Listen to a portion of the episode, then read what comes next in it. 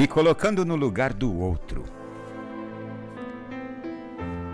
Quando eu ainda era um menino, ocasionalmente minha mãe gostava de fazer um lanche, tipo café da manhã, mas na hora do jantar. E eu me lembro especialmente de uma noite quando ela fez um lanche daqueles, depois de um dia de trabalho muito duro. Naquela noite longínqua, minha mãe pôs um prato de ovos, linguiça e torradas bastante queimadas diante do meu pai. Eu me lembro de ter esperado um pouquinho para ver se alguém notava o fato das torradas estarem queimadas. Mas tudo que meu pai fez foi pegar a sua torrada, sorrir para minha mãe e me perguntar como tinha sido o meu dia na escola. Eu não me lembro do que respondi, mas me lembro de ter olhado para ele lambuzando a torrada com manteiga e geleia e engolindo cada bocado como se tivesse comendo a refeição mais deliciosa de sua vida. Quando eu deixei a mesa naquela noite, ouvi minha mãe se desculpando por ter queimado a torrada. E eu nunca esquecerei o que meu pai disse: Meu amor, eu adoro torrada queimada. Mais tarde, naquela noite, quando fui dar um beijo de boa noite em meu pai, eu lhe perguntei se ele tinha realmente gostado da torrada queimada. Ele então me envolveu em seus braços e me disse: Filho, sua mãe teve um dia de trabalho muito pesado e estava realmente cansada. Deve ter esquecido um pouquinho a mais a torrada no forno. Além disso, uma torrada queimada não faz mal a ninguém. As pessoas sempre se esquecerão do que você lhes fez ou do que lhes disse mas nunca esquecerão o modo pelo qual você as fez se sentir bem.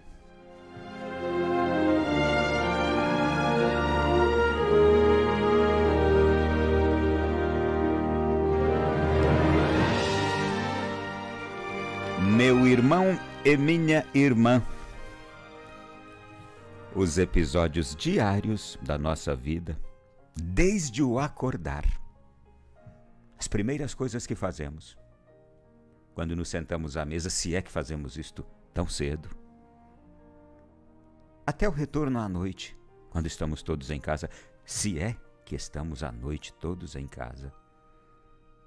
Mas os acontecimentos cotidianos, seja num dia normal da semana como hoje, ou num final de semana, à mesa, no quintal da casa, em outros ambientes, com as pessoas com quem moramos, no quarto em que dormimos, com os irmãos, seja onde for.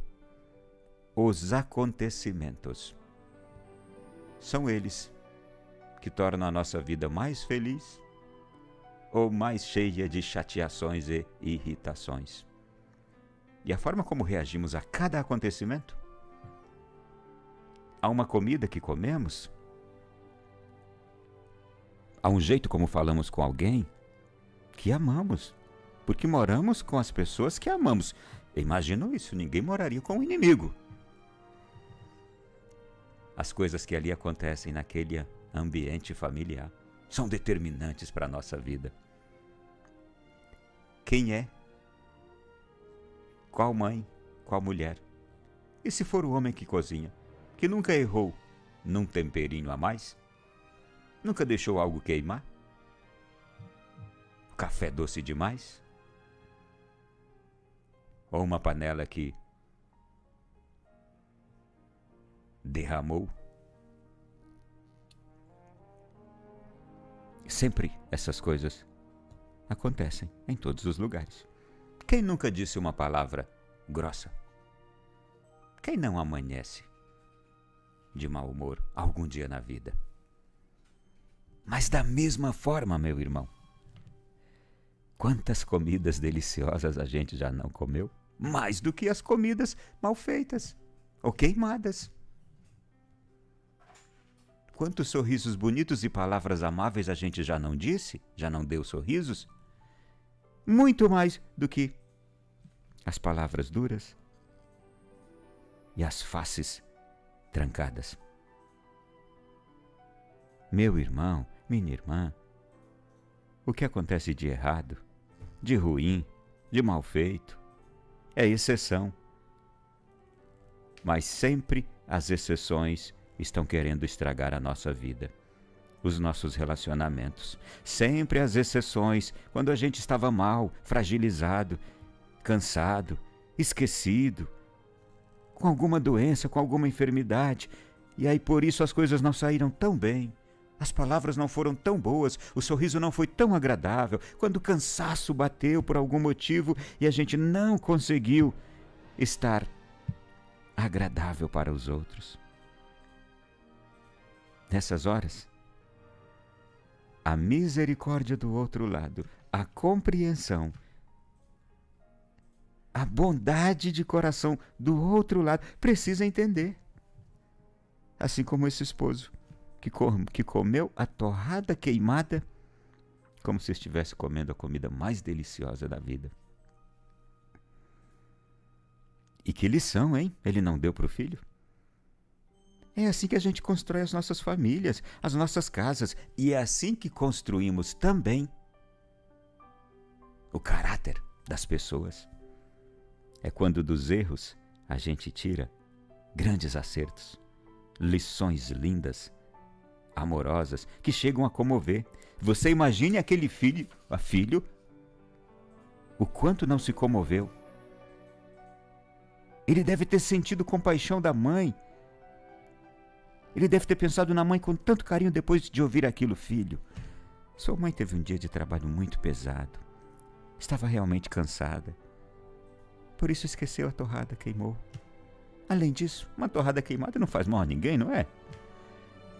Eu fico imaginando aquele menino saiu correndo para ir lá dar um beijo e um abraço na mãe. E só ficou ali abraçadinho nela. Para tentar dizer assim, mamãe, você está cansada, né? Eu vim aqui te abraçar para ver se alivia um pouco o seu cansaço. Tá faltando família, gente. Tá faltando isso. Carinho, afeto. Os fatos que a gente conta aqui nas aberturas do programa são justamente para mostrar que a nossa vida é feita assim, de coisas concretas do nosso dia a dia. E é no dia a dia que a gente é feliz ou infeliz. Não nesses gestos assim de dentro de casa essas coisas que a gente vive ali com todo mundo. É aqui que a gente constrói o homem bom de amanhã, a mulher boa de amanhã, dentro da nossa casa. Lavando o banheiro, lavando louça, cozinhando, sentando à mesa com os outros, conversando bo bobeiras, besteiras, sorrindo com elas e ao mesmo tempo tirando lições de amor e de bondade o tempo todo de todas essas coisas, dos erros e dos acertos. É assim que a nossa família se constrói. Que o meu filho amanhã será um homem de caráter. Que a minha filha será uma mulher de caráter. Você já percebeu a beleza quando um pai pede perdão para uma mãe na frente do filho? Sabe o que ele está dizendo para o filho ou para a filha? Como é bom ser casado. Como eu amo a sua mãe. Como eu amo seu pai, meu filho. A gente briga, desentende, depois a gente vai lá, se acerta, conversa, porque a gente se ama. Você sabe o que, que indiretamente esse pai cheio de defeitos, essa mãe cheio de de, cheia de defeitos, mas que sabem se compreender e se amar e se perdoar,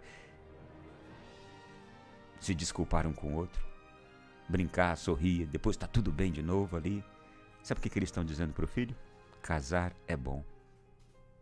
E estão dizendo indiretamente para aquele filho, para aquela filha: quando eu crescer, eu quero ser um homem, um pai igual meu pai, uma mulher, uma mãe igual à minha mãe. Nenhum filho de família assim. Terá crise de identidade. Menino quererá ser homem, a menina quererá ser mulher. Casado, ter filhos, casada, ter filhos. Quando não, excepcionalmente, um chamado vocacional a uma vida religiosa. Mas nunca uma crise de identidade que nega a natureza humana. Meu irmão, minha irmã, É fácil construir homens e mulheres cheios de Deus nesse mundo. É só nós sermos dentro de casa as pessoas boas que sabemos ser. Nós sabemos ser pessoas boas. Fazer o bem. Fazer as coisas certas. E quando errarmos, temos alguém do nosso lado que vai nos compreender. A gente não errou por mal, errou por cansaço, errou por uma fragilidade, errou por uma série de acúmulos de afazeres, por uma preocupação, por um problema externo. Os pais erram por isso. Cabeça cheia, preocupada com tantas coisas. Como é bom quando tem alguém que compreende isso e que, em vez de transformar uma torrada queimada numa reclamação, numa mesa cheia de palavrões, mas essa torrada queimada, horrível, como é que você deixa acontecer isso? Essa comida tá uma porcaria, essa casa é um, é um inferno. Você percebeu a diferença? Onde não há amor, onde não há compreensão, onde não há Deus, realmente ali se torna um inferno. Nós não queremos isso, Senhor. Eu não quero isso na minha casa. Eu me nego, Senhor, aceitar isso na minha casa. Vivamos como filhos de Deus e nós teremos a nossa casa como uma casa de Deus.